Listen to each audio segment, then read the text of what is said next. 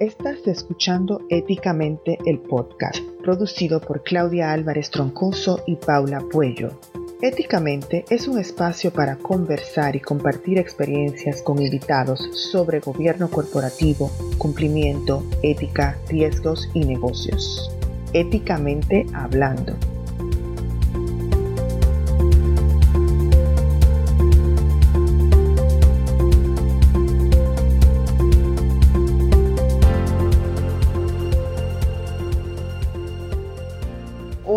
Soy Claudia Álvarez Troncoso. Qué bueno que están de nuevo acompañándonos.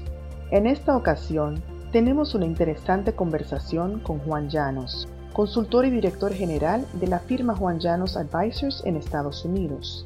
Juan es experto en cumplimiento financiero y pionero en la productización, así como un codiciado mentor de startups, asesor, escritor y orador en temas de riesgo prevención del lavado de activos, cumplimiento normativo y estrategia de servicios financieros en el ámbito de blockchain y criptográfico.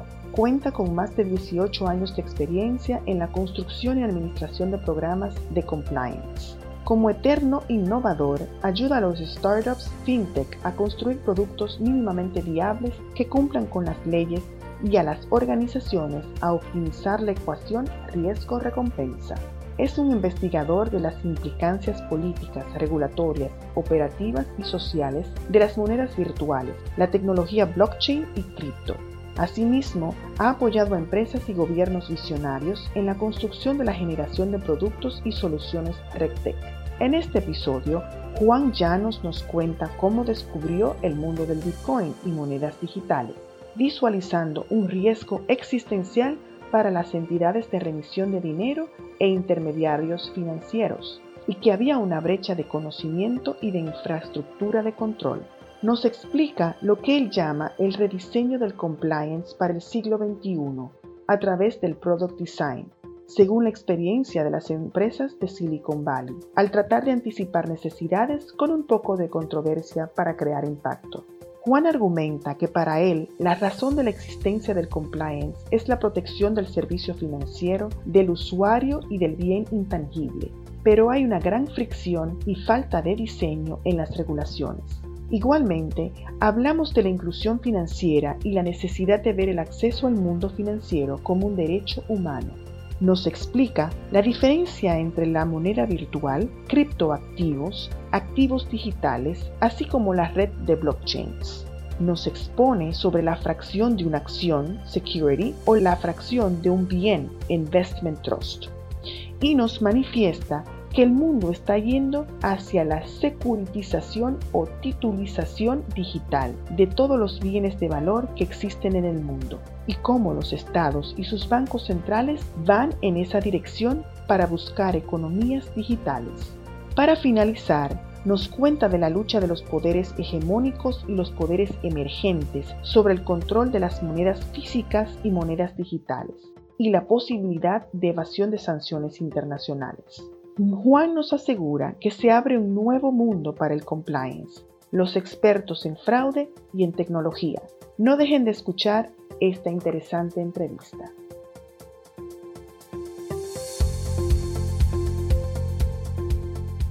Hola Juan Llanos, con nosotros acá en Éticamente el podcast. Yo estoy muy contenta y feliz de poder contar contigo aquí en, el programa, en este episodio.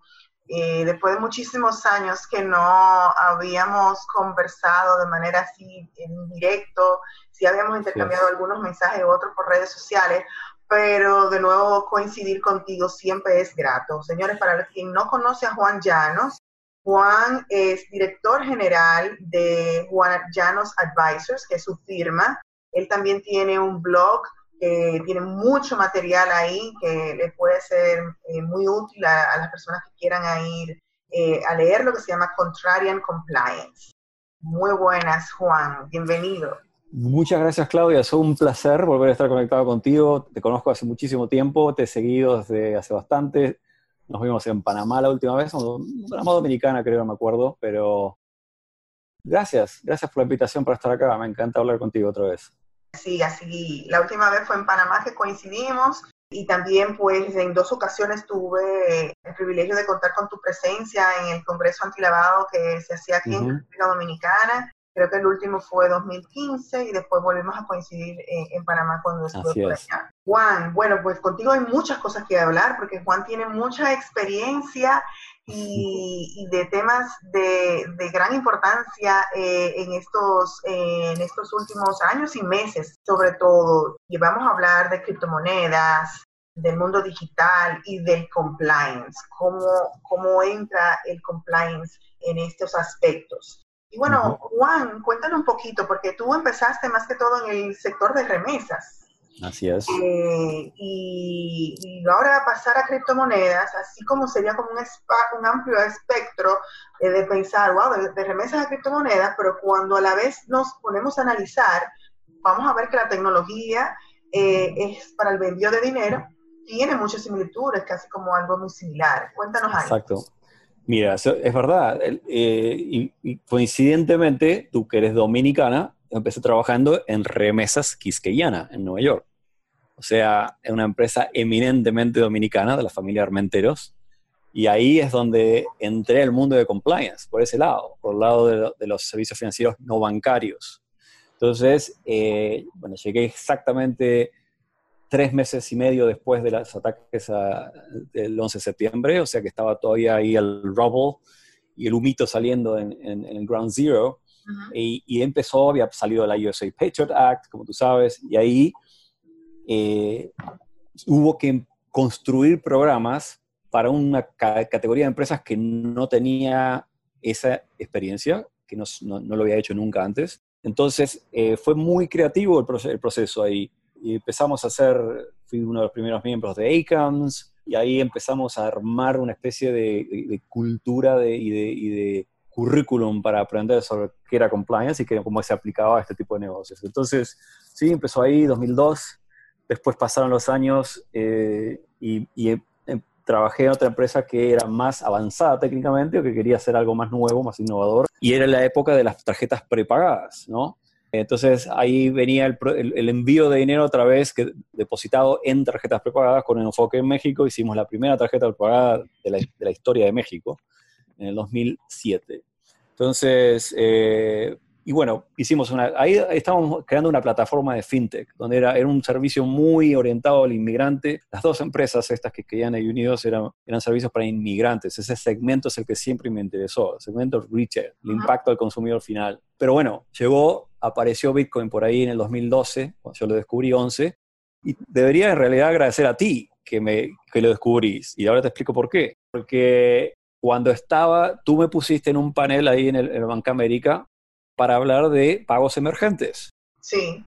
Y que era, digamos, tecnología móvil, pagos emergentes, mobile payments, era una, una, cosa que ya empezaba la tecnología de persona a persona, donde ya la persona tenía el celular mucho en la mano y la gente empezó, los innovadores empezaron a crear servicios de transmisión de dinero o de pagos a través del celular. Entonces, haciendo esa investigación, yo descubro Bitcoin en el 2011. Y me acuerdo que fue, creo que hace poco lo puse en la presentación, fue en, abril del 2012. Sí. Que fuimos ahí, ahí a, a, Banca América. Y bueno, y a raíz de ahí empecé a ir, a mí como siempre tú sabes, yo soy curioso por naturaleza y, me, interesa todo lo que le está pasando en el mundo.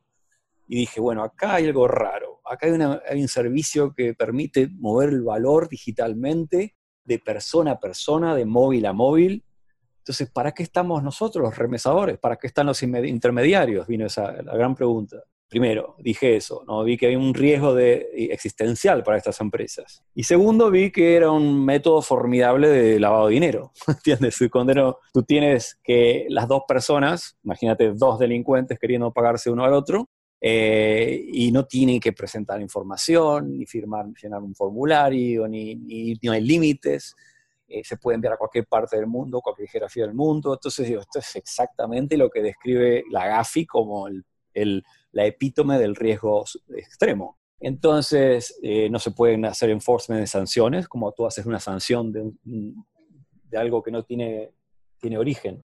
Entonces, bueno, todo eso yo lo empecé a ver y ahí empecé a dar cuenta que había una brecha de conocimiento y de infraestructura de control.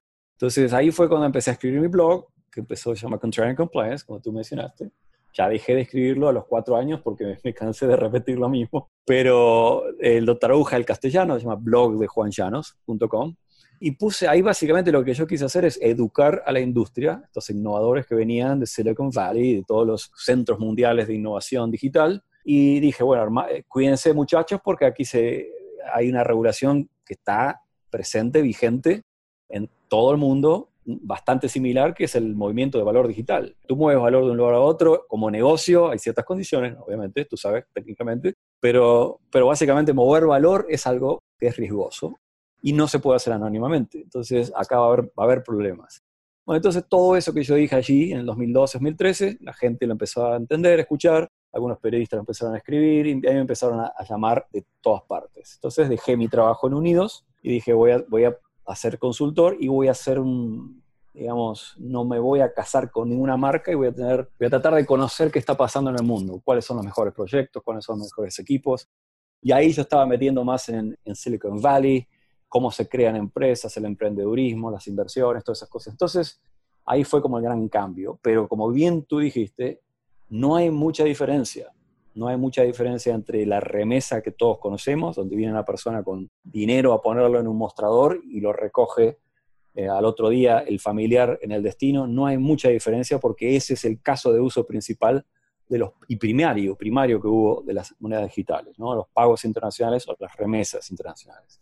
Claro, sobre todo para aquellos que no estaban bancarizados o que tenían también como, como un pensamiento libertario, si podemos decirle así, un poco más eh, con, una idea de no centralización, de no control tanto de aspectos eh, de gobierno. Tiene todo, tiene, tiene todo eso detrás también. Sí. Eh, que inició con muchas ideas románticas, vamos a decirle así, extremas en algún Totalmente. sentido, para lo que... Idealistas, idealistas. sí. más sí. idealistas.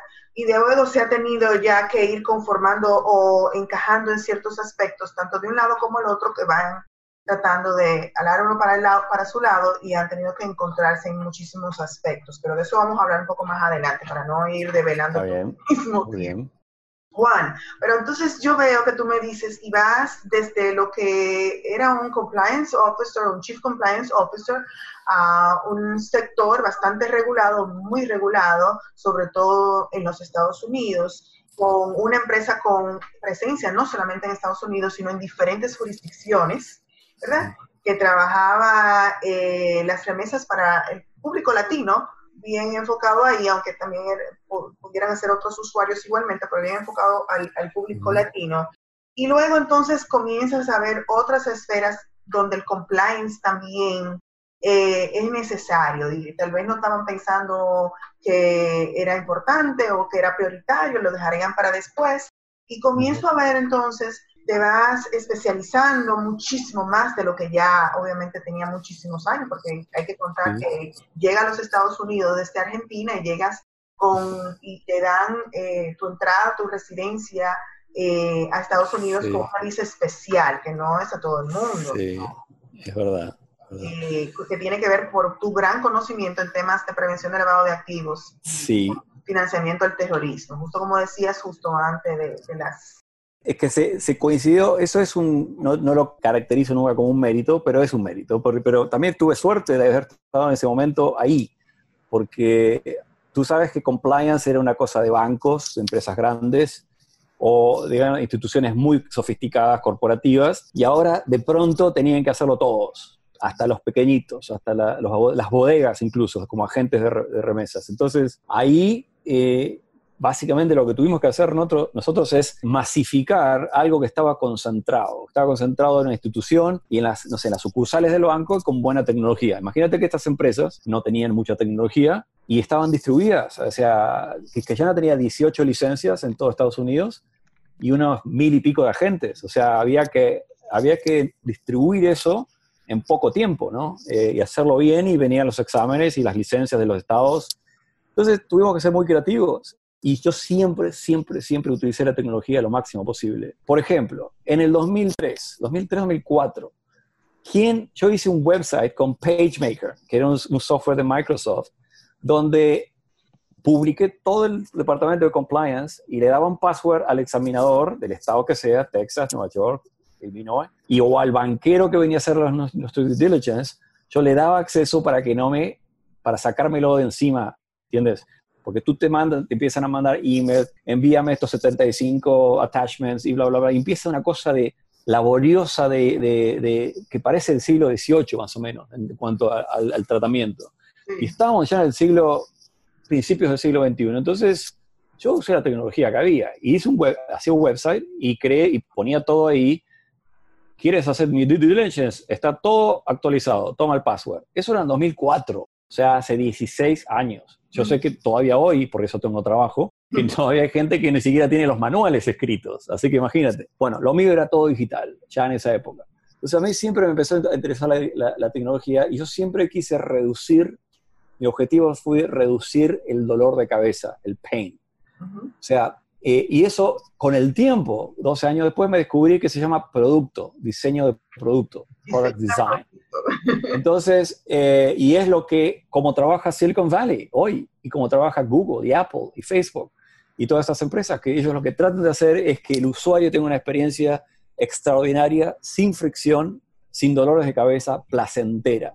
O sea, yo, yo mi objetivo es hacer compliance placentero. Eso es lo que llamas el, el diseño de compliance para el siglo XXI. Claro, yo, lo empecé, lo, creo que se tiene que rediseñar compliance para el siglo XXI. Me estoy adelantando tal vez a algo que me quieras preguntar más tarde, pero yo quise, lo que quise decir es que todo lo que yo hice siempre fue avanzado, entonces eso impresionó a la gente, impresionó a los banqueros, eh, fuimos muy exitosos pasando exámenes, tuvimos la, cuenta de Wells Fargo, o sea, era imposible sacar una cuenta bancaria, yo gané, en el 2005, gané en el, perdón, el 2009, gané la, sacamos con todo mucho trabajo ¿no? en equipo, pero logramos ser aprobados por la, cuenta por Wells Fargo, el único banco federal que daba cuentas a remesadoras en, Estados, en todo Estados Unidos. Entonces, eh, y llegar a ese, a ese punto y haber mantenido la cuenta hasta que yo me fui en el 2013, 2014, fue un logro. O sea, ese tipo de cosas que cuando tú haces algo que ayuda al negocio, es la satisfacción, es lo que, la, función de tener compliance. Compliance no es para pana.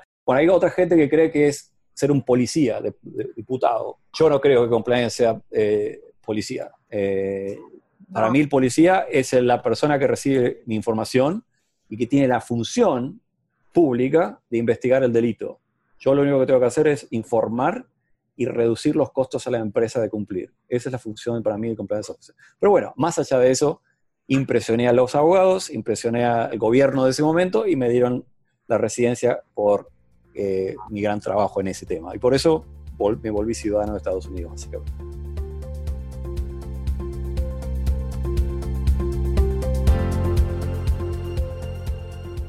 definitivamente que ibas muy avanzado eh, del mismo, inclusive regulador, que, que, dio en wow, aquí necesitamos como igualar o tener algo muy parecido a esto para poder hacer nuestro trabajo muchísimo más fácil. Y, por eso, bueno, ahí hay una cita eh, donde, donde se refieren a ti como que eres el Apple del compliance, como que hacen ese ahí entre lo que fue Apple para el mundo tecnológico lo que, ha sido para el mundo del compliance. Eso me parece obviamente hiperbólico, exagerado, pero me sentí muy orgulloso cuando me lo dijeron.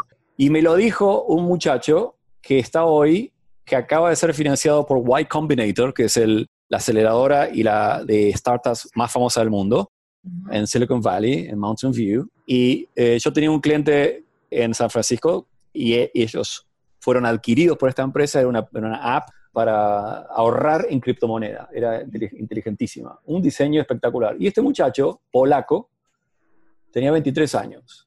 O sea, 23 años. Mi jefe básicamente tenía 23 años. Eh, y un genio. Y yo lo interpreté, eh, lo escuché, que siempre lo que hay que hacer siempre es escuchar, ¿no?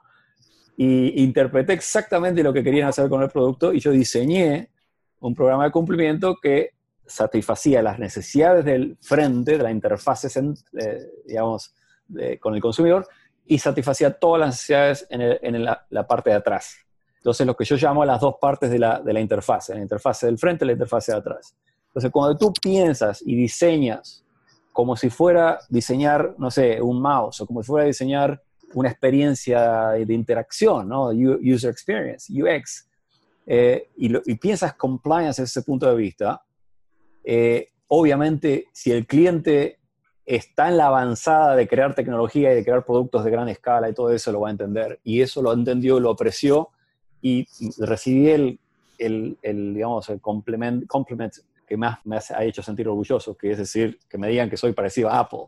So, que alguien me compara con Johnny Ive, me parece impresionante, pero bueno, lo, lo puse ahí en mi, en mi, website porque me parece que es, una, es orgulloso y si no lo pongo yo, nadie lo va a poner. Nadie lo va a poner. Yo sí hay una frase que siempre me he acordado de ti cuando me la dijiste, la primera vez que nos conocimos, a ver. que te traje a República Dominicana, que me decías, if you don't blow your own horn, nobody else will. O sea, si tú mismo no te dices... Yeah, if there's no... es el principio del marketing y es así.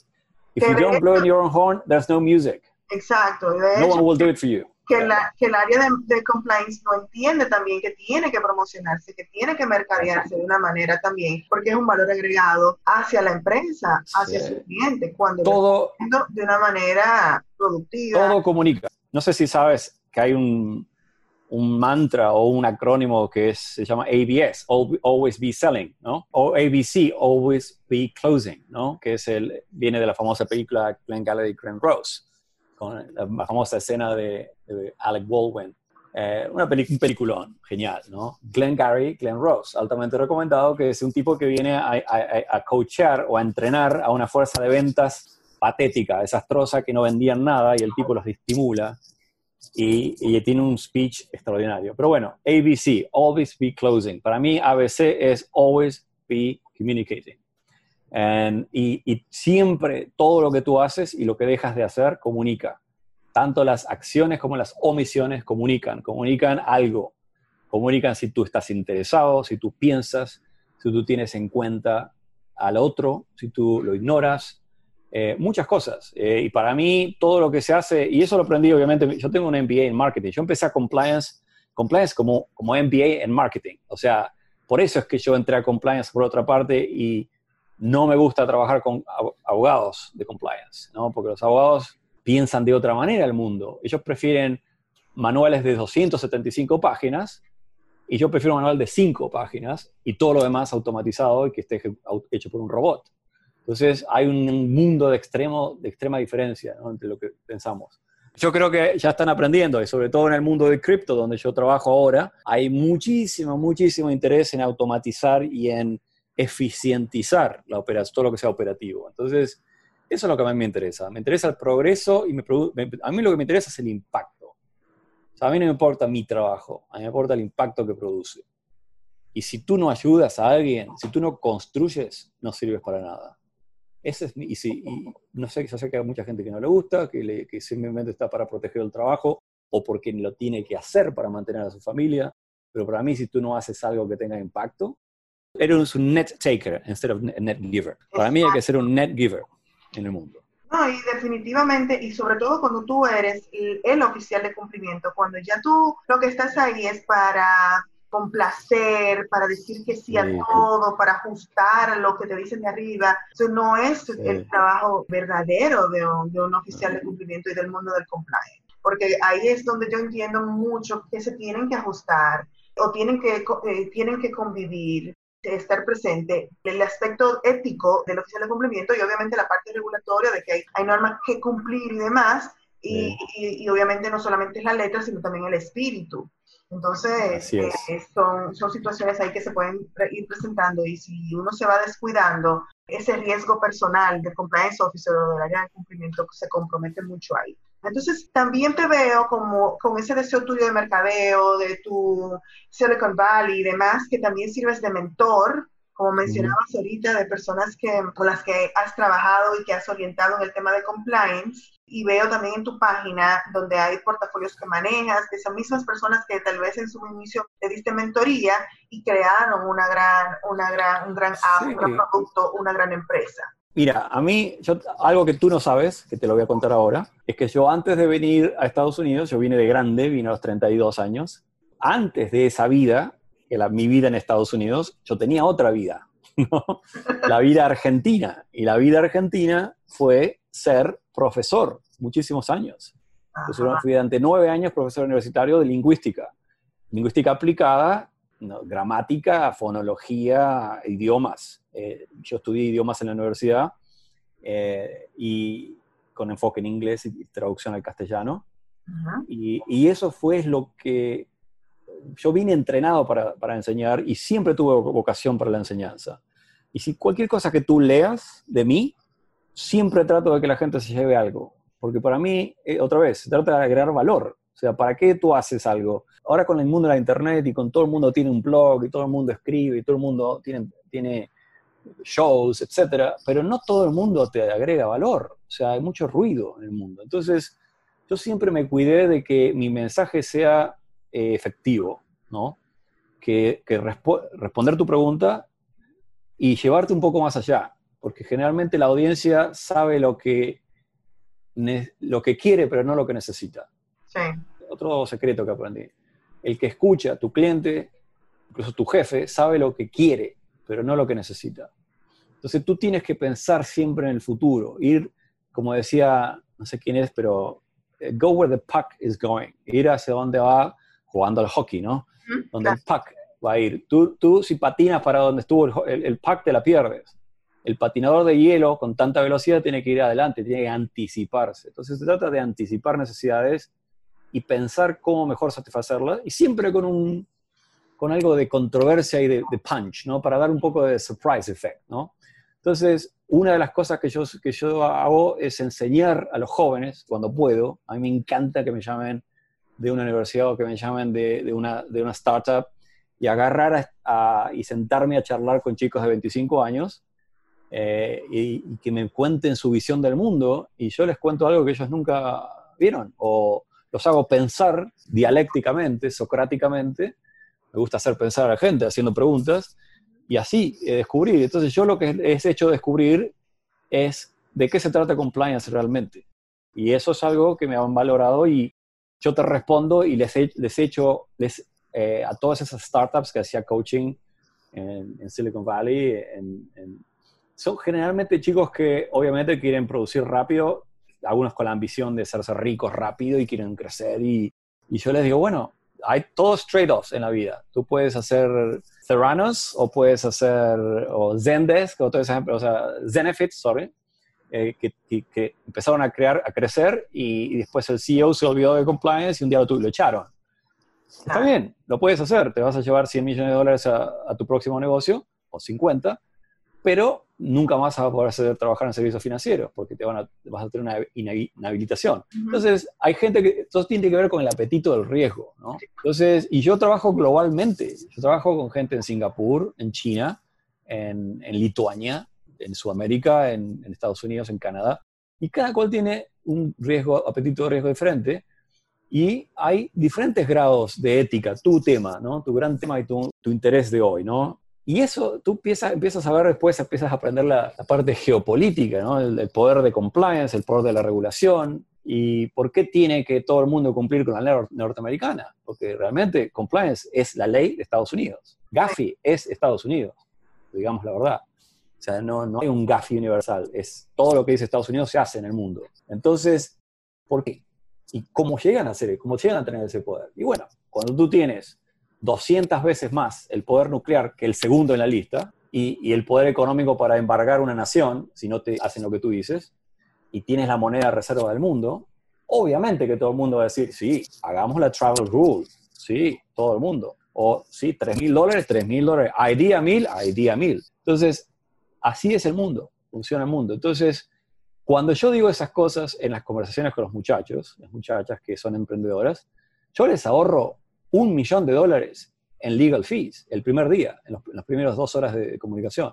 Entonces yo me siento a hablar dos horas con ellos y ya salieron con un nivel de awareness, de conciencia y de preparación estratégica, mental, para encarar un problema que de ninguna otra manera la tendrían. Eso vale millones. Y por eso es que me pagan en equity, me pagan pedacitos de sus empresas. Claro, no, no, no, definitivamente, adicional a que eh, también eh, tú tienes ahí, que te duele si, la empresa le va bien o le va mal, o sea, también eso es un valor ahí importantísimo de tu compromiso para con eh, ese startup, ese negocio. Siempre que sea ético, que sea, que sea un, un, bien lícito, tú tienes la obligación de hacerla tener éxito. ¿Entiendes?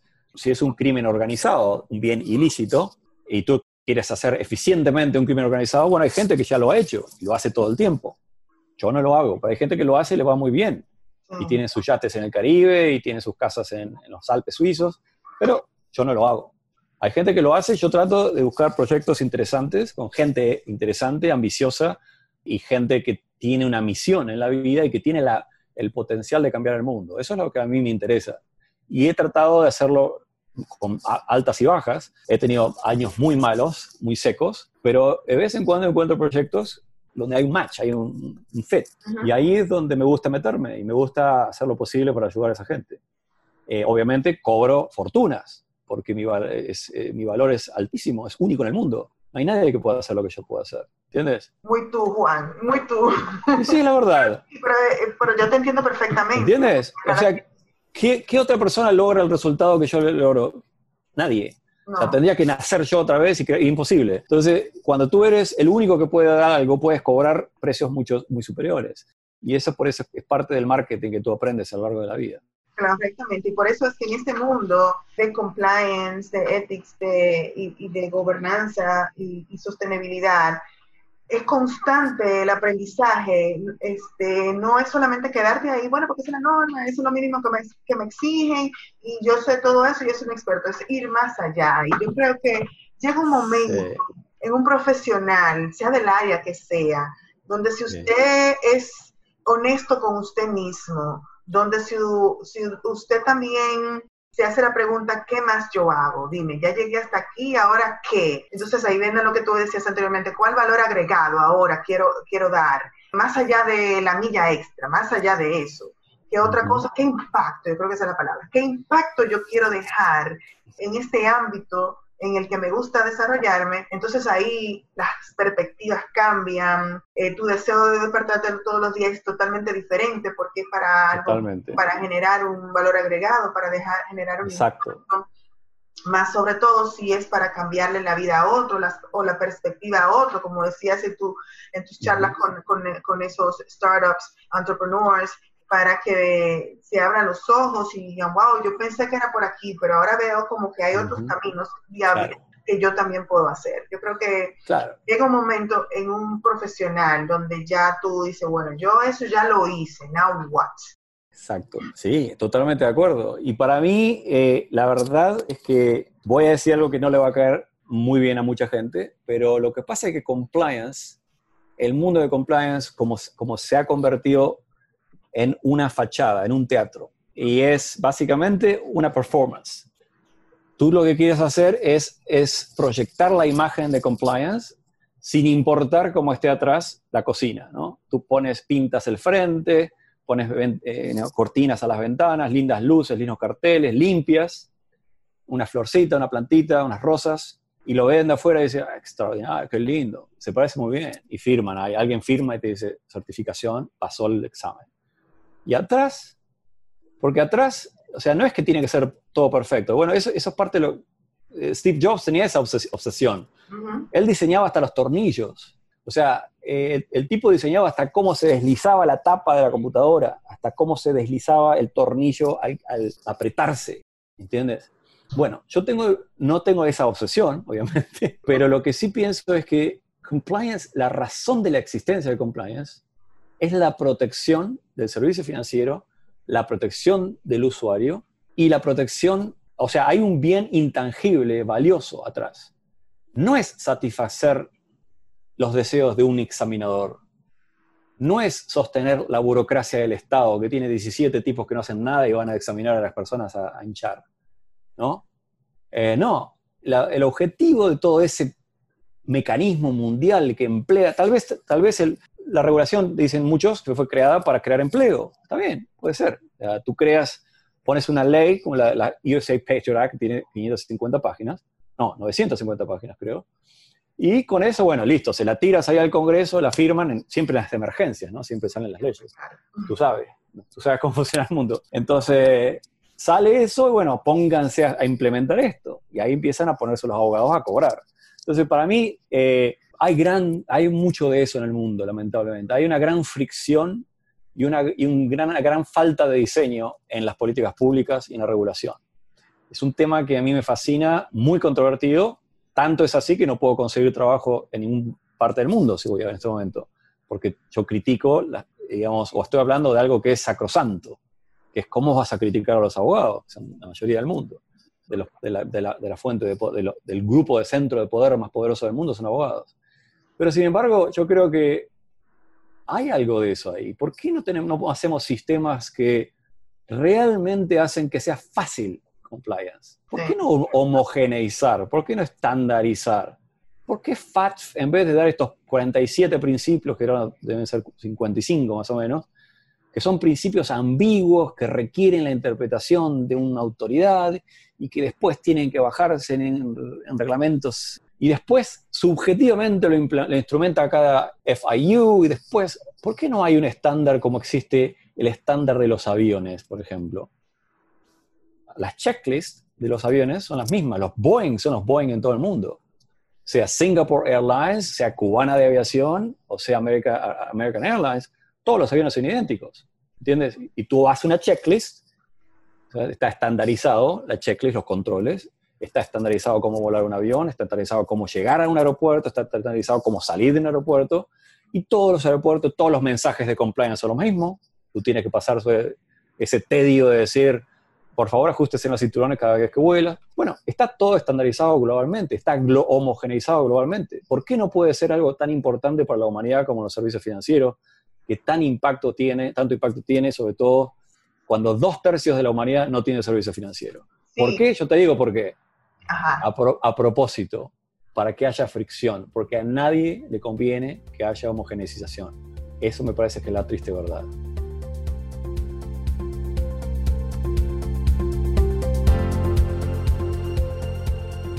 Y, yo creo también, yo iba a aportar ahí un elemento de que no es visto todavía, aunque se comienza a hablar y demás, pero todavía falta mucho en ese sentido por hacer, por el tema de ganancias y de competencia que hay tan extrema en el mundo financiero, que no es visto todavía, más allá de decir dos o tres cosas, como un elemento de derecho humano y falta mucho ahí. Si vemos, hablamos de la inclusión financiera. Interesantísimo lo que dices, interesantísimo lo que dices. Y ahí van las fintech ahora y dicen, bueno, ahora vamos a trabajar en eso y vamos a ver qué regulaciones vamos a poder sacar y se ponen en ese, ese sandbox de regulaciones, a ver, brainstorm de, ideas, qué sacamos y cómo vamos a incluir a las personas eh, de una manera que sea más asequible, que no se cobre tanto de la identificación, si tantas exigencias, vamos a ver qué mínimo de exigencia podemos requerirle.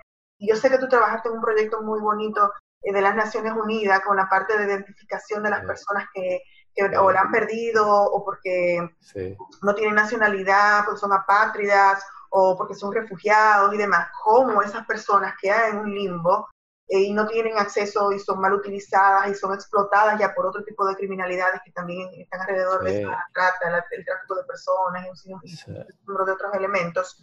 ¿Cómo podemos poner a buen uso todo esto para que realmente veamos como de derecho, un derecho humano? Me parece genial lo que dices, Claudia, porque yo siempre, yo crecí, tuve educación jesuita. Tú creces eh, mamando los valores de, humanitarios ¿no? y el derecho natural ¿no? Y, no sé, y, San Agustín y Santo Tomás y, la gente que, creía en, el poder del hombre, ¿no? Del individuo y, la superación del ser humano, ¿no? Que había un...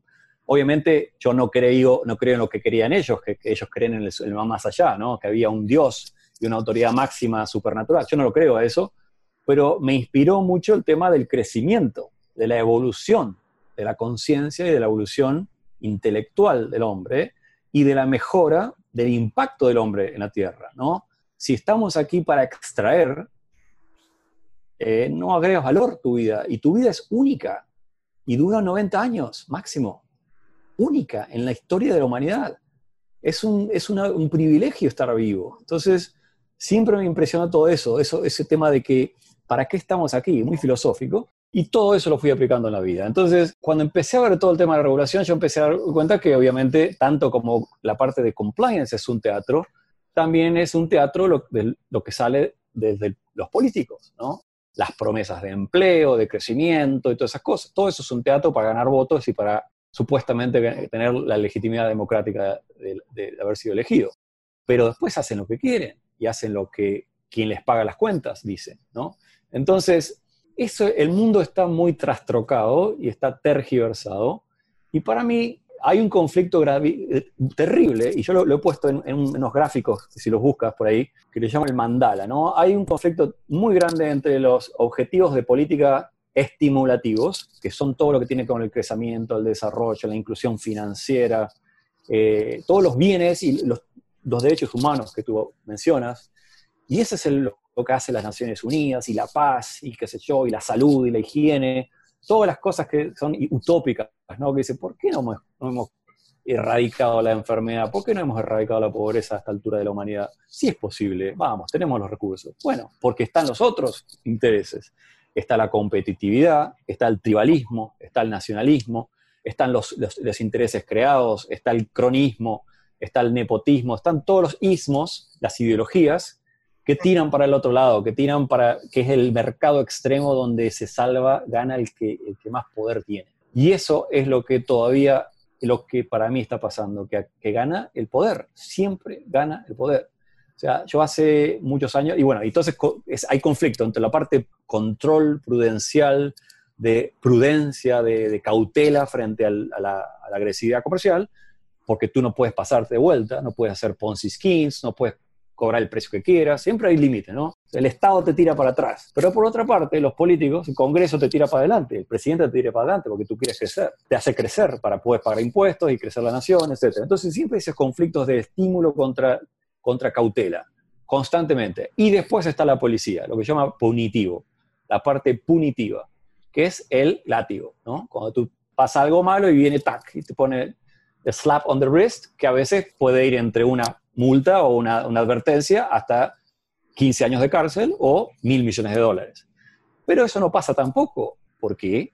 Porque ahora existe el mecanismo de salirse de los problemas pagándole al gobierno, pagándole al regulador. Tú te, tú te metes en un DPA, Deferred Prosecution Agreement, existen en casi todos los regímenes jurídicos del mundo, donde para evitar ir a juicio, para ir a, evitar el litigio del Estado contra ti en el, en el foro penal, ¿tú qué haces?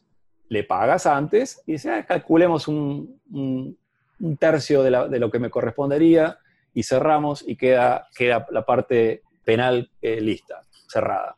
Ese es un mecanismo. Culpable para encima de todo, sin reconocer tu culpabilidad y dice, vamos a llegar al acuerdo.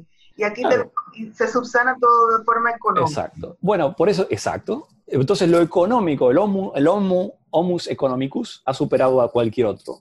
¿Entiendes? Entonces, eh, es la realidad del mundo que vivimos y yo creo que una persona que está en compliance, que es profesional, que es emprendedor, todos tienen que saber estas cosas. Y tú hablabas antes de la vocación y de la mejora y qué hacer después. Y bueno, para mí uno tiene que ir buscando y por eso yo llegué a un momento en que dije, no quiero trabajar más de Chief Compliance Officer, porque yo no sé si me identifico con la forma en que esto está funcionando. Eh, no sé a quién le estoy dando información privada y confidencial porque yo no sé si esos reportes de actividad sospechosa los usan legítimamente o los usan para violar la privacidad de los enemigos políticos. Yo no lo sé. Y no confío en que mi Estado sea altamente ético y honorable como para proteger la confidencialidad de toda esa información privada.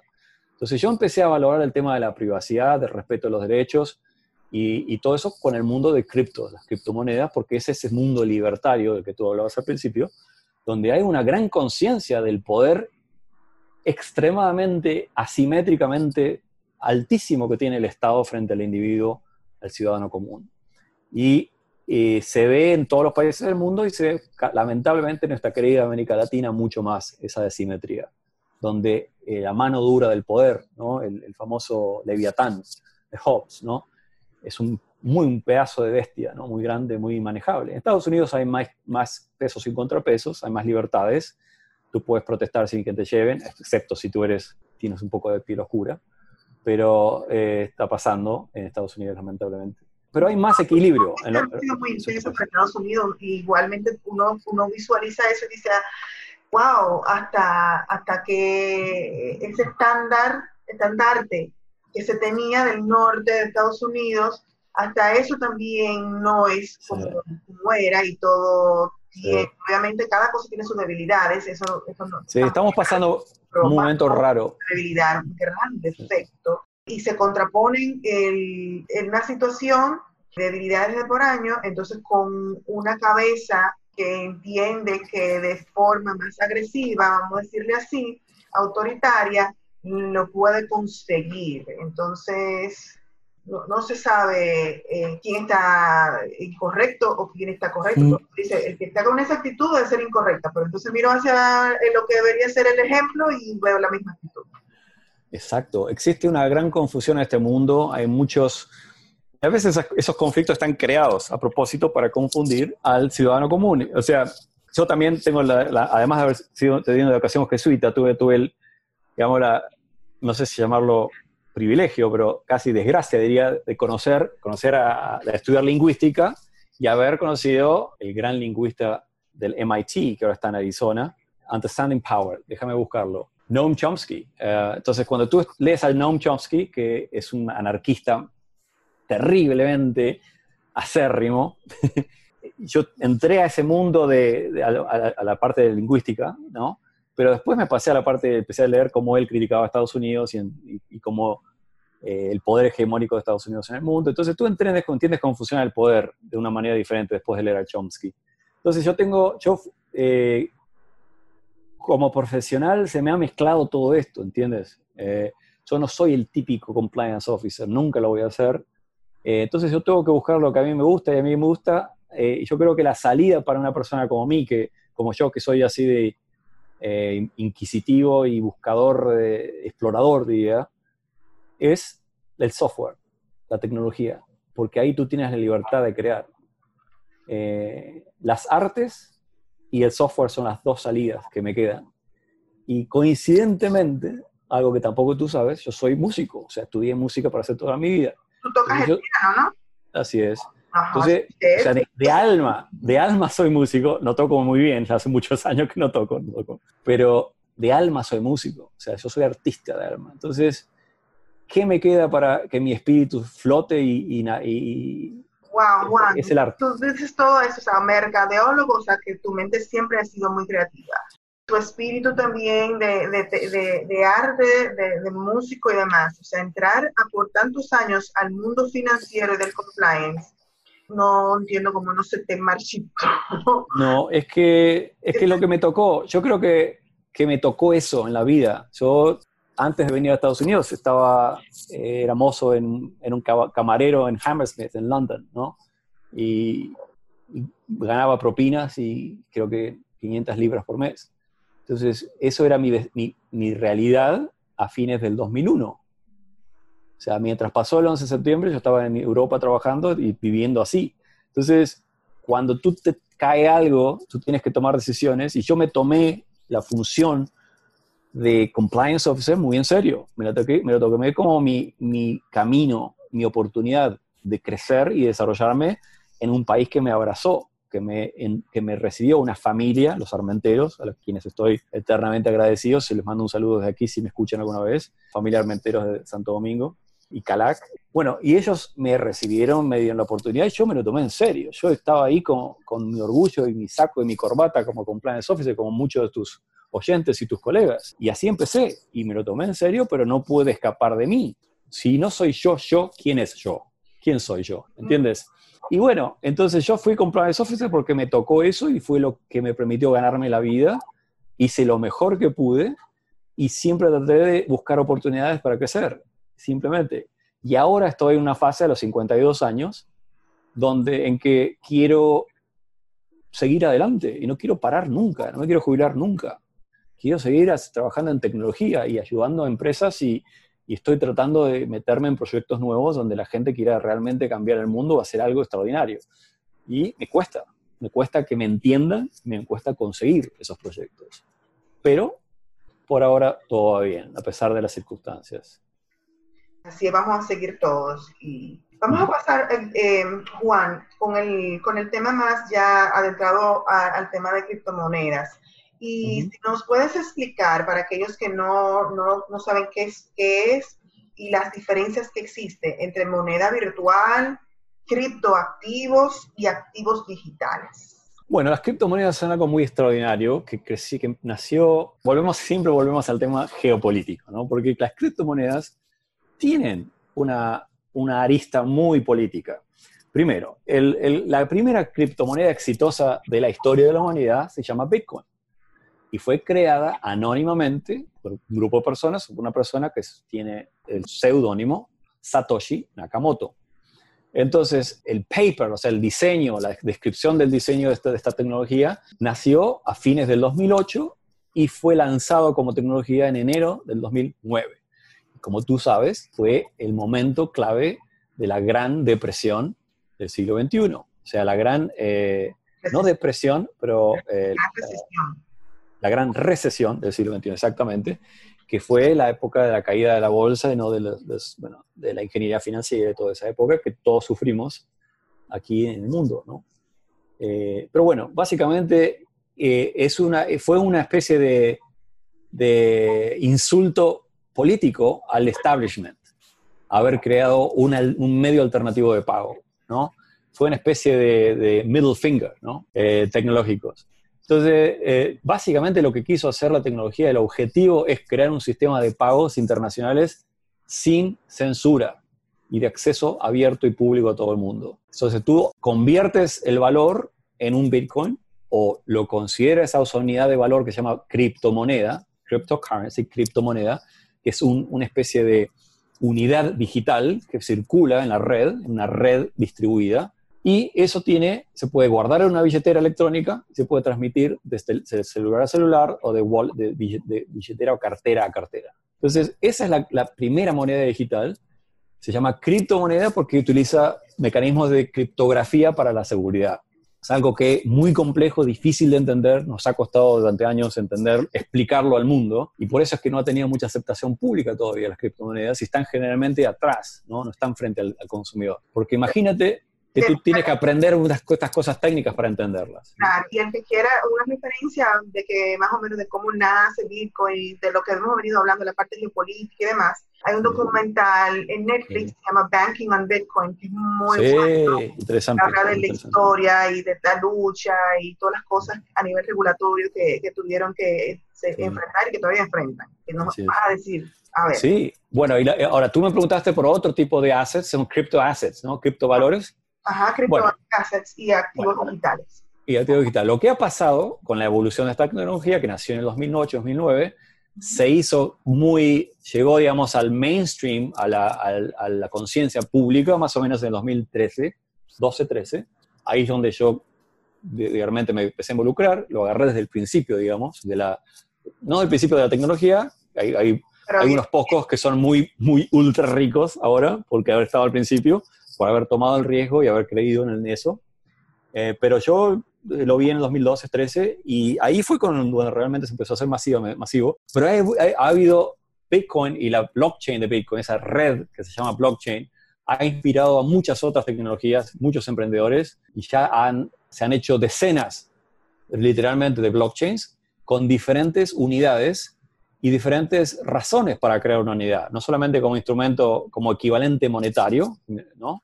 Como criptomoneda, sino como representante digital de un bien físico o de un bien que está fuera de la red. Entonces, cuando tú representas una acción o una fracción de Apple o una fracción de un, de un bono o de un fondo de inversión, tú, tú estás hablando ahí de activos, ¿no? Se llaman assets. Entonces, generalmente se diferencia criptoactivos, crypto assets, de cryptocurrencies, pero tiene que ver con la representación, qué es lo que está representando. Necesita una licencia y el otro más que todo es un registro de, ah. algo tan, más tangible. Ah, y ahora viene compliance, pero ahí ya te tengo que cobrar. Si, tú me haces esa pregunta, ya entramos a la parte de advisory. Eh, pero bueno, básicamente, imagínate, tú sabes, la regulación en el mundo, primero, es totalmente incompatible con una tecnología universal. La, regulación y la ley, tú eres abogada, ¿a quién le estoy hablando? Una experta en, el derecho, ¿Quién, ¿quién, soy yo para hablar?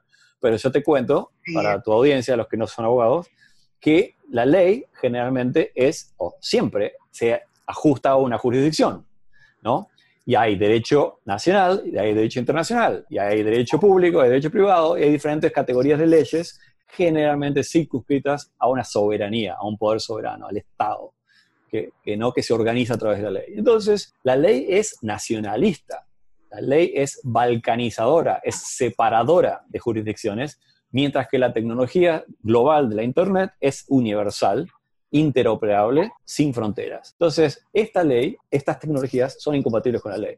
Generalmente, entonces, ¿cómo hace el regulador para controlar esta tecnología? Entonces, los reguladores del mundo, los, los gobernantes y los grandes grupos regulatorios se han ido despertando a todo esto con el tiempo. Entonces, cuando tú, tú y yo nos conocimos en los años 12, 13, 14, por ahí, todavía no había conciencia de esto, nadie sabía, había un submundo ahí subterráneo que había, estaba experimentando con estas tecnologías, pero mucha gente estaba haciendo transmisión de dinero, mucha gente estaba haciendo shadow banking, sistema, sistemas alternativos bancarios alternativos, custodia de, y movimientos, servicios financieros básicamente, ¿no? inversiones, eh, trading, eh, ejecución de trading, todo eso se hizo durante muchos años sin control y sin licencia, lo cual, tú sabes, básicamente está violando decenas de códigos que tú y yo conocemos, ¿no? Pero bueno, entonces ahí fue cuando yo empecé a decir, miren, hermanos, tranquilos, que esto es transmisión de valor, está regulado por lo menos desde 2011 en Estados Unidos, cuando se hizo la prepaid rule y se cambió la definición de moneda para valor. O sea, todo lo que sea valor equivalente a la moneda o de monetary value es, está regulado por la Bank Secrecy Act y por compliance, bla, bla, bla. Entonces, ¿qué significa eso? Que tú eres un MSB. Y si tú eres un MSB, tienes que básicamente registrarte como tal, como un servicio financiero, en el gobierno federal y, con la, y empezar a hacer reportes y, construir un programa de cumplimiento. Que no captan las siglas Money Sending Business, o sea, básicamente eh, casi un remesador. es un remesador, sí. las criptomonedas, primer caso de uso y primer régimen regulatorio que le aplicó es el de remesa, el MSB. Entonces, y el segundo, lo segundo que tú tienes que hacer, por lo menos en Estados Unidos, fue en el 2013, fue sacar licencias, estado por estado, porque tú eres un money transmitter. Entonces tú tienes ese régimen prudencial, protección al consumidor, a nivel Estado. En Estados Unidos es muy federal, entonces cada Estado tiene su, su, régimen. Bueno, entonces eso fue lo primero que pasó del 13 al 16, ¿no? Más o menos al 18, 17. Y después empezaron a otros, otras cosas, ¿no? Empezó la gente a hacer acciones, securities, empezó a, levantar dinero, a hacer, a hacer fundraising, ¿no? A hacer captación de inversiones, empezaron a hacer fondos de inversión y ahí empezaron a tocar otras áreas de jurisdicción. Se empezaron a meter la jurisdicción de las commodities, de los futures, de los derivatives, de la Securities and Exchange Commission, de la Comisión Nacional de Valores. Entonces, ahí empezaron a tocar jurisdicciones de otros productos financieros y por lo tanto las empezó a aplicar a quienes hacían esa actividad comercial esos productos, esos, esos regímenes regulatorios. Entonces, ahora eh, el problema es que es un bien digital, que tú también me preguntabas por esa última definición, puede ser un híbrido, puede ser varias cosas a la vez, ¿entiendes? Tú puedes ser un mecanismo de transmisión de dinero, puedes ser, a ver, al mismo tiempo, la fracción de una acción de Apple, por lo tanto, una security, y puedes, a, a su vez, ser digitalmente la fracción de un condominio del Marriott de Santo Domingo. Eso se puede hacer hoy con las criptomonedas. Entonces, ¿qué tú eres? Eres también un real estate, investment trust. ¿Entiendes? Entonces, un activo digital hoy en día puede ser todas esas cosas y lo que debería saber tu audiencia, espero que le interese, es que el mundo está yendo hacia esto. O sea, el mundo está yendo a la digitalización, la securitización digital de todos los bienes de valor que existen en el mundo, sea un Picasso, sea un condominio, sea una torre en Panamá, o sea una acción, o sea un dólar. Y también incluso las naciones están empezando a hacer, los bancos centrales de las naciones están empezando a digitalizar el dólar. Y ahora con la pandemia, con la interrupción de marzo y abril y, mayo de 2020, se ha dado cuenta en los estados que se les cortó el chorro, se les cortó el revenue, se les cortó la, la capacidad de captar fondos, recursos públicos, no pueden pagarse las cuentas se cortó el mundo. Entonces, ¿cómo se despertó el mundo hacia el poder del, del, bien digital y del dinero digital? Y eso está pasando hoy.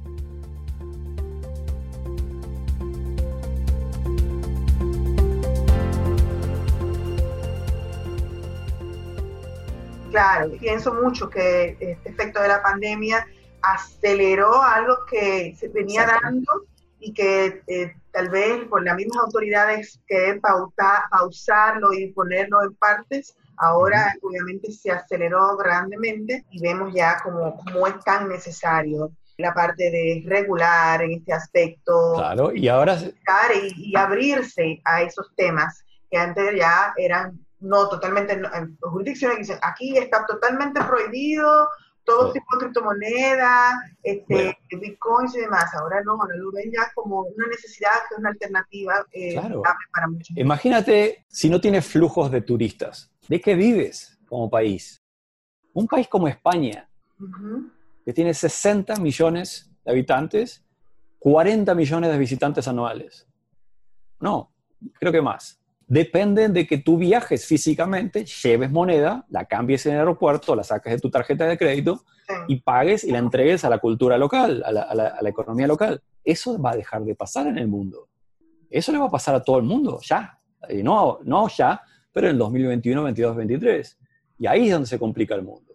También se complica el mundo cuando empecemos a ver los efectos inflacionarios de la sobreimpresión de dinero masiva que se ha hecho en el mundo como los 4 trillones de dólares que imprimió la Reserva Federal de Estados Unidos. Todo el mundo sabe que si tú creas, imprimes dinero sin productividad, creas inflación. Y eso significa que la gente no va a poder comprar sus productos, los sueldos no se van a llegar a fin de mes y que va a haber una, una venezolización y una zimbabueización y una argentinización del mundo, lo cual es patético, es un retraso de la humanidad. Entonces, esas cosas catastróficas pueden llegar a pasar si no empezamos a mejorar con tecnología segura eh, los sistemas monetarios y los productos financieros del mundo. Y eso es lo que está pasando en el mundo de las criptomonedas y las virtual currencies blockchain hoy.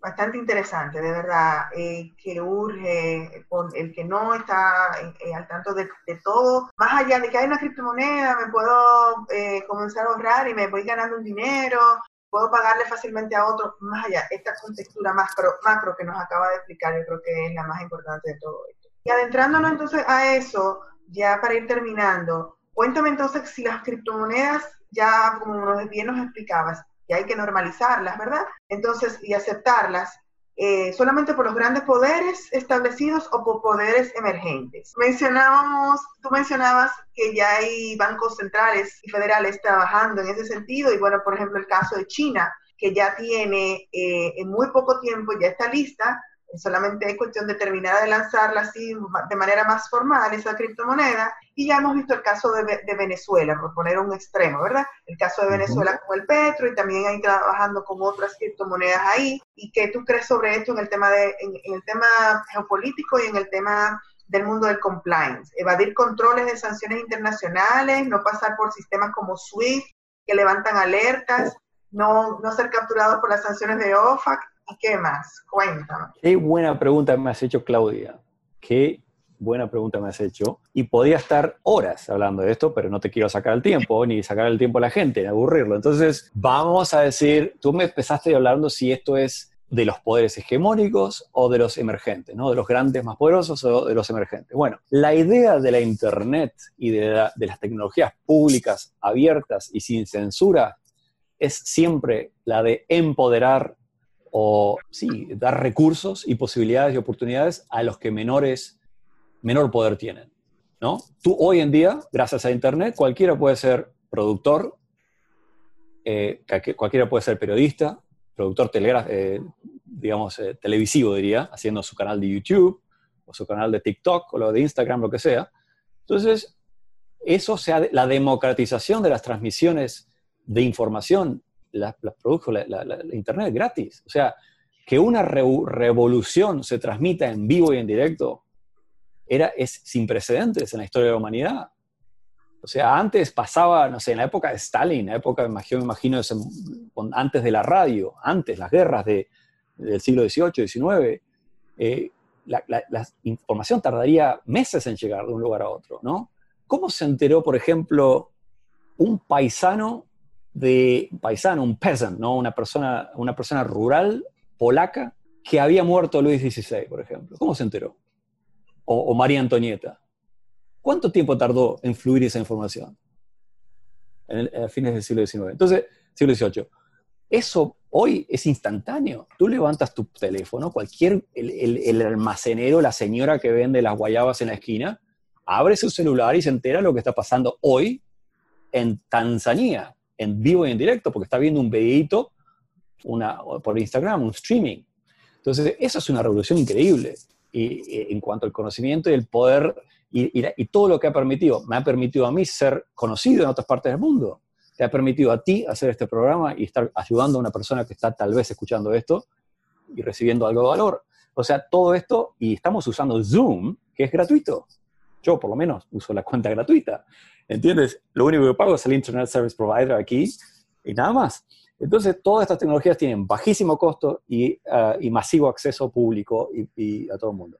Bueno, las blockchains, las blockchains públicas, la primera blockchain pública que es Bitcoin, la segunda blockchain altamente programable y pública que se llama Ethereum, tienen Ethereum, tienen, la, tienen esa aspiración de ser lo que la Internet fue para la información, serlo para el valor y para el apoderamiento y la, la capacidad de ahorro, de inversión, de creatividad y de crecimiento económico de las personas simples que somos todos nosotros, ¿no? Somos todos los que nacemos en el campo y tenemos que tener, en teoría tenemos los mismos derechos por haber sido humanos que otras personas. Entonces es una revolución de poder la Internet y es una revolución de poder la blockchain. Eso es lo primero que tú tienes que saber, que tienes que entender. Entonces ahora viene, ¿qué pasa con las monedas que surgen? Hay dos cosas. Hay, va a haber gente que va a hacer las cosas responsablemente y va a haber gente que va a hacer las cosas irresponsablemente incluso con malicia, dolo, ¿no? Y mala intención, ¿no? Y el crimen organizado ya lo, estoy seguro que están haciendo networks como estas, redes como blockchains, ¿no? Y también lo están haciendo los países por diferentes razones, ¿no? Entonces, acá tienes que hablar también de, para hablar de lo macro, ¿no? Estamos hablando de la, impresión de dólares, que Estados Unidos tiene el poder hegemónico porque tienes el dueño de la moneda de reserva mundial, pero ¿qué pasa si empieza a haber otras monedas de reserva mundial? China ha empezado a utilizar el renminbi, que es la moneda local de China, como mecanismo de intercambio. Y si tú puedes hacer un renminbi digital, tú no tienes que entrar al sistema del dólar, nunca. Tú puedes hacer, emitir tarjetas en renminbi digital o en yuan digital. Tú puedes entrar a, crear esos, sistemas de circuito cerrado, economías, redes comunitarias o redes nacionales, sin tener que, y tal vez si tú tienes que interactuar con el mundo, ¿Por qué no puedes poner tú los precios en renminbi si tú eres un exportador chino?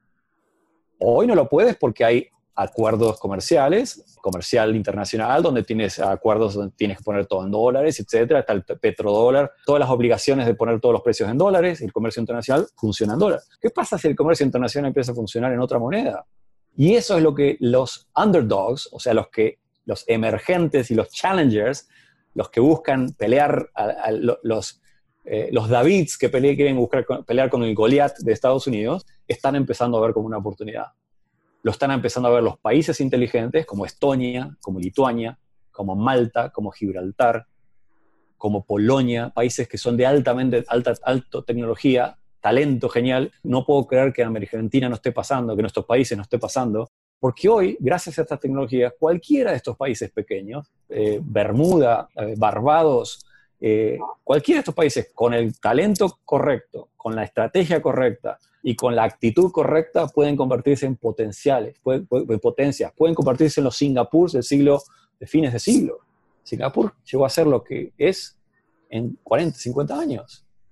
Fue diseñada la nación para ser lo que es desde el principio. Entonces, ¿por qué no puedes hoy diseñar una nación basada en la blockchain, la tecnología, que equilibre el poder mundial, que está bastante del lado del poder de Estados Unidos. Entonces, eso está pasando en el mundo geopolíticamente. Entonces, los países están dando cuenta que tal vez puedan empezar a mover, a pagar y a recibir pagos en una red alternativa que no sea el dólar, ¿no? que no sea SWIFT, donde circulan los dólares digitales del mundo, conectando a todos los bancos del mundo. Entonces, los messaging systems, donde hay muchísimos controles, hay, tú lo explicaste recién, hay Tú sabías que hace 30 años el, lavado de dinero se hacía por SWIFT con, con los chip wires, ¿no? Que no había transmisiones digitales anónimas. Es como si el telégrafo, el, el, Morse, ¿no? Ta, ta, ta, ta, ta, ta, ta, y no decías quién, quién era el origen, quién era el destino. Eso se cambió con las leyes de, de antisecreto financiero, entonces todo el mundo se obligó a identificar a la gente para evitar la anonimidad, evitar el, uso mal, mal habido de estas redes. Bueno, estas redes ahora hay miles hoy. ¿Cómo haces tú para controlar miles? Entonces Gafi, el año pasado, acaba de avisar que tienen que todos los sistemas de criptoassets, todos los, los, los proveedores de servicios de criptovalores, tienen que tener un sistema muy parecido al de SWIFT con la Travel Rule que todo el origen y el destino de los pagos internacionales con redes digitales, cripto, sean iguales a SWIFT, con el mensaje completo, identificación completa del origen y el destino. Y todo eso obviamente va a retrasar la tecnología, pero ya ahí está bien, tres o cuatro empresas que lo harán, 30, 50, 1000, 15 mil, pero también, ¿cuántos canales de YouTube hay? ¿Cuántas cuentas de Instagram hay que tú no puedes controlar? Entonces, va a pasar que va a haber un gran mercado negro digital, un gran shadow banking.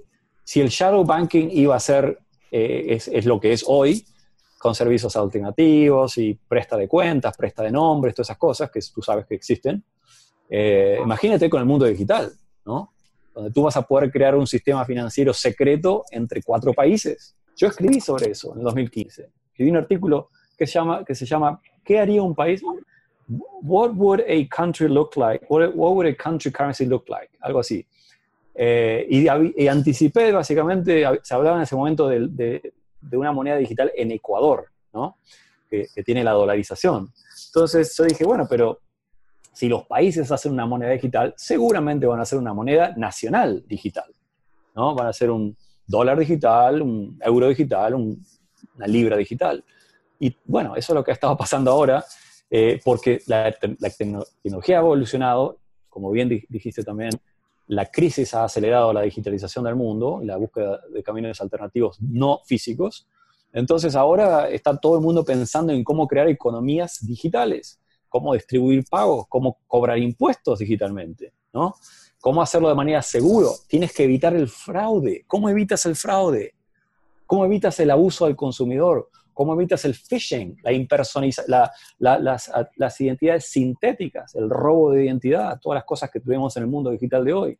Entonces, se abre un mundo increíble para la gente de compliance, para la gente experta en fraude, experta en riesgo. Eh, y, bueno, y, y creo que la solución va a ir por la tecnología, porque simplemente por la escala que va a tener esto. Imagínate que, imagínate que la Tierra es una es un globo, un pedazo de tierra, de, roca que, circula mágicamente alrededor del Sol. ¿no? Pero imagínate que las redes y las Internet y las redes digitales crean tierras nuevas, universos nuevos, digitales, virtuales. Y hay miles, y puede ser que haya decenas de miles, después centenas de miles, y después millones de mundos digitales. Sí, es que definitivamente el pensamiento clásico del compliance de, bueno, aquí está escrito en blanco y negro, esta es la norma, este, las recomendaciones internacionales, esto es lo que yo estoy visualizando y esto es lo que es en este plano que, que puedo estar. Eh, ahora ya nos toca visualizar planos exponenciales donde se están llevando a cabo un sinnúmero de movimientos y de transacciones que visualmente no lo podemos estar viendo en ese momento, pero que sí se están dando. Exacto. Y, es un mundo digital paralelo, universos paralelos. Universos paralelos, exactamente. Y hay que tenerlos presentes en el horizonte. Y bien decías ahorita, y, y es otra cosa también que tienes en Twitter, que lo tomé, donde pusiste que no podemos ser exitosos comercialmente sin el compliance, pero también la regulación innovar en la regulación es necesaria para el mundo, para el mundo digital, para la época digital. Sí. Y igualmente se convierte la regulación en el obstáculo primario para la innovación. O sea que cuando uno va viendo una cosa y la otra, al final del día tiene que innovar en absolutamente todo. Todos, todos tenemos que innovar. Los estados deberían, nosotros como ciudadanos deberíamos exigir con el voto, con los mecanismos democráticos que existan, que nuestros representantes, en vez de ser abogados, sean ingenieros lo he dicho hace años, debería haber la mitad del Congreso, 55% de los congresos del mundo deberían ser ingenieros y sobre todo mujeres ingenieras, porque ven el, mundo de otra manera. Eso es lo que realmente cambiará el mundo. Que haya diseño, que haya digitalización que haya utilización de tecnologías que favorezcan, que sean eh, equitativas, que no faciliten, que obviamente controlen todo el, mal uso, todo el delito financiero y que sobre todo no permitan la concentración de poder económico y la explotación de los débiles. Eso debería ser el mundo, eso deberíamos estar diseñando a nivel público. Entonces yo, desde mi pequeño lugar muy ínfimo, estoy, dije, hay que rediseñar la tecnología, la compliance. Pero compliance es el lado de, la, de la empresa. Compliance es lo que hace la empresa, cumplir. Lo que tú mencionaste ahí que me gusta, que lo he dicho siempre, es rediseñar el otro lado de la, de la API, rediseñar el gobierno, la interfase del gobierno. Y para mí una gran inspiración, altamente recomiendo ir a Estonia, estudiar el caso de Estonia. Obviamente Estonia, eh, por su gran digitalización y por otros temas, se volvió objetivo de un de, ataques de criminales y ahí están envuelta en un, problemas de lavado de dinero, del Swedbank y todas estas cosas y son circunstanciales, le pasan a cualquier jurisdicción, pero como diseño de país y como, y como visión de futuro es extraordinario. Singapur, también otro país que admiro muchísimo, son países donde tal vez no haya mucha democracia, la verdad, pero eh, existe eh, eh, un, diseño, existe diseño de la sociedad con los bienes bien claros, fines bien claros. Higiene, salud, seguridad, educación. De manera que la, gente pueda elegir ser lo que quiera, que no tenga que negociar su supervivencia. La supervivencia a esta altura de la humanidad debe ser garantizada con el avance que hay.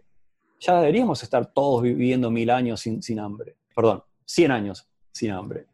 Pero no, sin embargo, porque estamos en este momento de transición, esta explosión tecnológica. Y yo te digo la verdad, lo que más lamento, a mí me gusta tanto la vida que lamento que no voy a ver ese futuro. ¿Entiendes? Yo estoy en un momento donde veo el futuro, porque creo que tengo un poquito de visión de futuro, pero no voy a estar, sé que no voy a estar. ¿Y sabes por qué no lo voy, no lo voy a ver? Lamentablemente, por la disfuncionalidad del Estado y de los gobiernos y las burocracias existentes hoy, incluida la regulación de cumplimiento legal de cualquier cosa, prudencial, estimulativa, antimonopólica o antidelito financiero. Todo es disfuncional, es burocrático y está en función de las estructuras de poder y no en función del ciudadano. Bueno, Juan, hemos hablado muchísimo eh, en, estos, en estos minutos y de verdad que siempre, como dije al inicio, es grato siempre hablar y conversar contigo profundizar en muchísimos temas, más allá de lo que en papel se ve, de lo que se quiera enseñar al mundo, muchas cosas muchísimo más profundas sobre esto.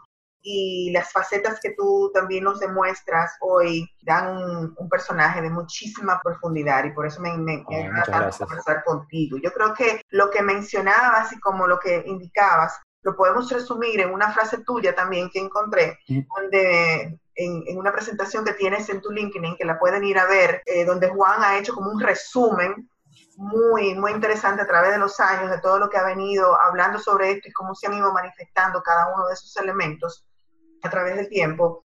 Lo pueden encontrar en, su LinkedIn personal y la presentación se llama The, Compliance Wall, ¿verdad? Creo que se llama así. En vez de la muralla china, la, muralla, la gran muralla, la gran muralla de compliance, básicamente. Sí, y, hablo un poco de todo esto, pero con menos énfasis en la parte geopolítica, por razones obvias. Sí. Si no, tal vez me sacan la ciudadanía norteamericana. no creo, pero, pero mucho aporte todavía en ti, mucho aporte. Y resumen, resume esta, esta frase, yo creo que todo.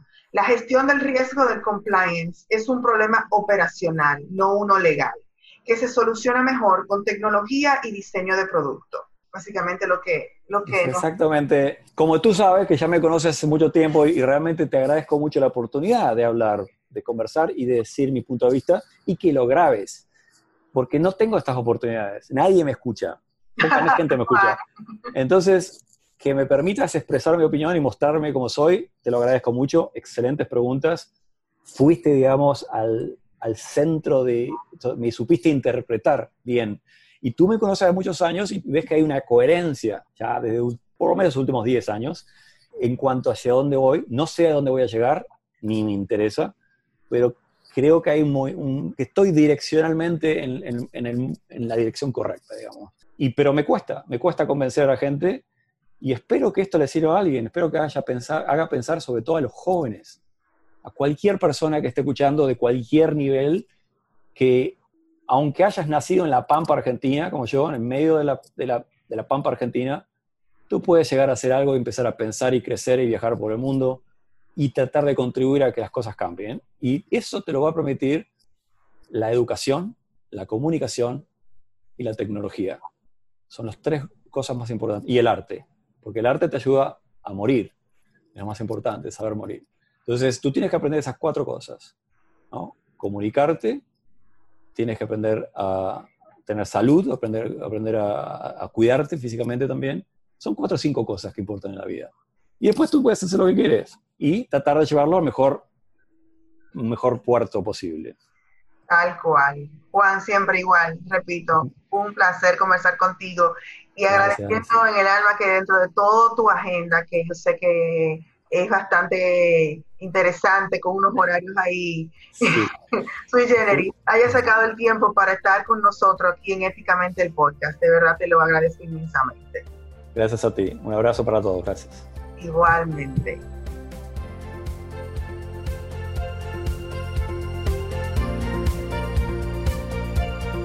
Gracias por la atención.